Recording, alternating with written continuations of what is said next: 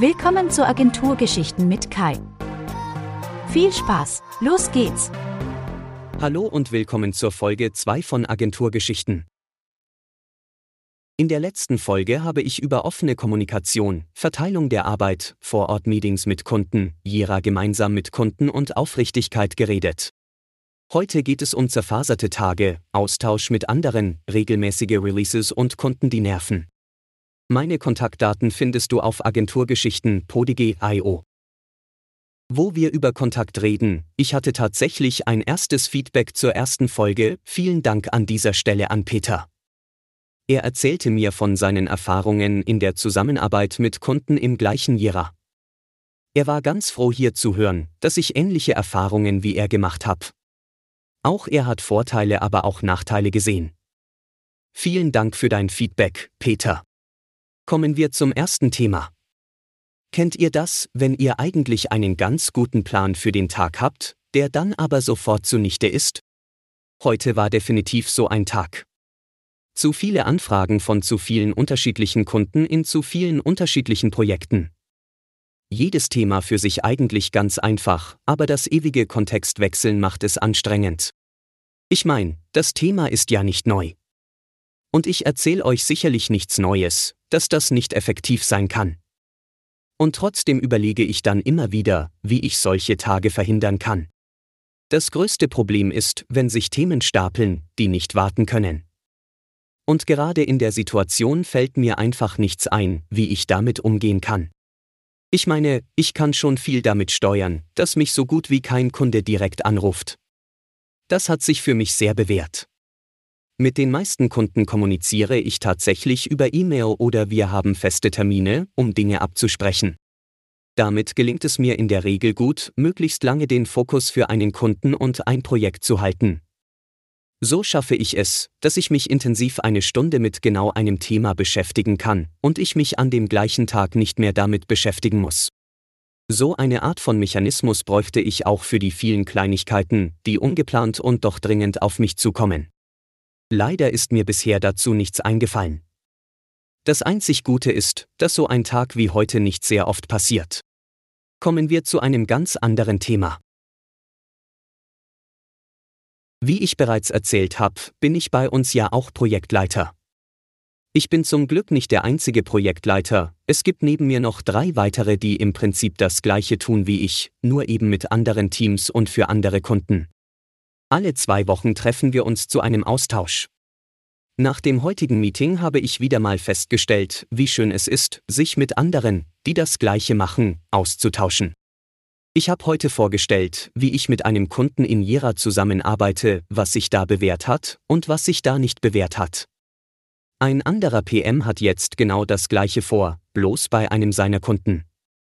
Wir haben gemeinsam eine Vorteil- und Nachteilliste erstellt und ich habe noch ein paar Tipps und Tricks ergänzt. So entstand ziemlich schnell ein gutes Dokument, in dem jeder PM schauen kann, ob ein gemeinsames Jira mit dem Kunden in seiner Situation Sinn macht. Was in dieser PM-Runde auch wirklich nett ist, ist, dass man sich auch auf einer nicht fachlichen Ebene mal austauschen, um nicht zu sagen ausheulen kann. Als PM ist man schon relativ alleine, man hat zwar sein Team und die Kunden, aber viele Entscheidungen trifft man doch eher alleine. Auch hier hilft so eine PM-Runde. Hier habe ich die Möglichkeit, auch die Themen anzusprechen, die die anderen PM auch sofort verstehen. Denn oft kennen sie ja die gleiche Situation wie ich. Das kann sich auf Zwischenmenschliches mit Kolleginnen und Kollegen oder auch auf Kundensituation oder auch auf Technik und Tools beziehen. Dabei kommt es mir gar nicht darauf an, eine Lösung zu finden, denn manchmal ist das Auskotzen zu einem Thema ja schon eine große Hilfe. Mein Tipp für dich ist, falls du alleine in deiner Position in deiner Firma bist, suche Kontakt außerhalb der Firma zu Leuten, die das machen, was du machst. Zum Beispiel online auf Slack oder Discord oder in Foren. Reden wir als nächstes mal über Releases und Release-Zyklen. Ich habe einen Kunden, bei dem planen wir zu ganz festen Zeiten einmal in der Woche Releases ein. Zumindest haben wir ein festes Fenster, in dem wir etwas releasen könnten. Die Konsequenz daraus ist, dass ich als PM solche Releases planen muss und kann. Ich plane die mit dem Kunden und mit dem Team. Dabei spreche ich regelmäßig in Meetings mit dem Kunden, was er als nächstes releasen möchte. Anschließend schaue ich in meine Planung, was bei dem Kunden und bei anderen Kunden ansteht, und stimme mich mit dem Team dazu ab, ob meine Vorstellung der nächsten Releases realistisch ist. Das detaillierte Verfahren dahinter ist jetzt über einige Iterationen gewachsen und hat sich gefestigt. Wir hatten jetzt den dritten Release mit diesem Verfahren. Ich muss sagen, ich bin davon sehr angetan. Als die Diskussion bei uns mit dem Kunden vor circa einem halben Jahr zu so einem Release-Plan aufkam, hatte ich noch die Einstellung, dass mir das zu wenig agil und zu bürokratisch ist. Diese Einstellung hat sich bei mir stark gewandelt. Für mich ist das immer noch sehr agil, denn ich stimme mich weiterhin permanent mit dem Kunden und dem Team dazu ab, was zum nächsten oder übernächsten festen Release-Termin released werden kann. Und auf der anderen Seite gibt dieses Verfahren allen Beteiligten eine sehr große Sicherheit. Es ist zu jedem Zeitpunkt sehr klar, was als nächstes released wird und was nicht. Und mit dieser Klarheit lassen sich Releases viel besser planen. Die Release-Planung ist jetzt ein guter Einstieg in die Diskussion zu Prioritäten mit dem Kunden. Ich überlege jetzt, für welche weiteren Kunden ich so einen Release-Plan einführen kann. Ich denke, das geht nicht in jedem Projekt und auch nicht mit jedem Kunden. Es erfordert nämlich auch auf Seiten des Kunden den Willen zur Planung. Und vielleicht kennt ihr das auch, nicht jeder Kunde möchte planen. Einige Kunden, die ich habe, behaupten zwar, sie wollen planen. Aber in Wirklichkeit wollen sie dies nicht. Denn sie stellen schnell fest, wenn sie planen sollen, entsteht eine Verbindlichkeit. Und diese Verbindlichkeit wollen sie nicht eingehen. Um es nochmal deutlich zu sagen, es geht mir hier nicht um einen Jahresplan mit einer Planung, in welchem Monat oder in welcher Woche welches Feature released werden soll. Diese Detailplanung erfolgt auf Sicht. Ein guter Horizont bei mir ist die nächsten zwei Monate. Und trotzdem sind wir so flexibel, dass wir so einen Plan auch jederzeit anpassen können. Schlussendlich entscheidet der Kunde, was in einem Release released wird. Für mich ist die wöchentliche Release-Planung ein gutes Raster, an dem ich mich orientieren kann. Wie schon gesagt habe, halte ich dieses Verfahren für sehr praktikabel, denn es bietet allen Beteiligten viel Sicherheit und trotzdem Flexibilität. Was hast du für Erfahrungen mit Release-Planung gemacht? Hinterlass gerne einen Kommentar oder schreib mir auf Twitter oder per Mail.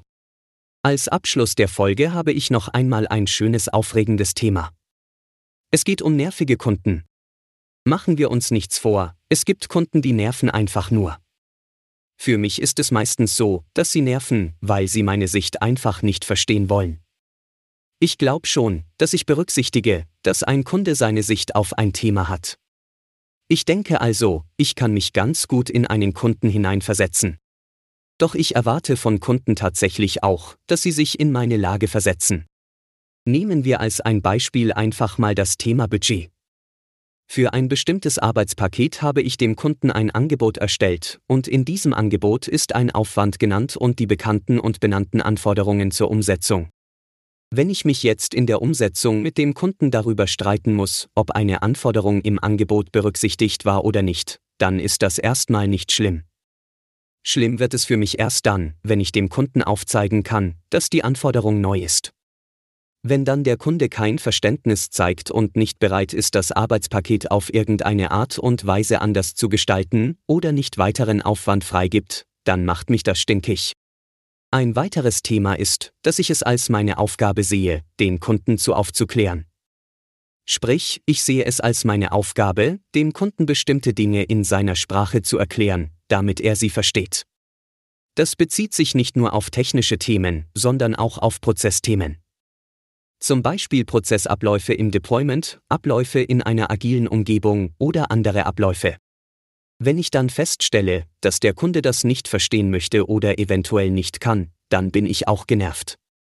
Ich erhoffe und erwarte mir hier einfach die Professionalität und den Willen auf Kundenseite. Ein weiteres Thema, wo ich schnell genervt bin, ist, wenn der Kunde über Kleinigkeiten im Aufwand verhandeln will. Ich kenne Kunden, mit denen diskutiere ich über eine Stunde Aufwand in einem Projekt, das einen Wert von 80.000 Euro hat. Es gibt diese Kunden, die einfach nicht verstehen wollen, dass sich da die Diskussion überhaupt nicht lohnt und teurer ist als die eigentliche Umsetzung. Solche Kunden wollen meiner Erfahrung nach einfach Recht bekommen oder Recht haben. Sie denken, der Kunde ist König. Aber so sehe ich das nicht. Für mich muss es ein partnerschaftliches Verhältnis auf Augenhöhe geben. Ich vermute mal, ihr findet euch in dem Thema auch wieder. Manchmal gehört einfach dazu, dass man sich über solche Kunden auch mal aufregt. Und wo geht das besser als hier im Podcast? Als allerletzte Info habe ich noch einen Webtipp für euch. Schaut mal bei https skeptischer Smiley Agentur Satire Blog vorbei. Buddy Müller schreibt dort folgendes: Ich bin Senior Project Supervisor in der weltweit führendsten Content Marketing Agentur Deutschlands. Wie ich in der Agenturwelt überlebe? Ich weiß nicht mal warum. Das ist doch ein toller Schlusssatz für diese Folge. Ich hoffe, sie hat dir gefallen und ich freue mich sehr über Feedback. Du findest meine Kontaktdaten auf agenturgeschichten.podige.io. Hab einen tollen Tag und bis zur nächsten Folge.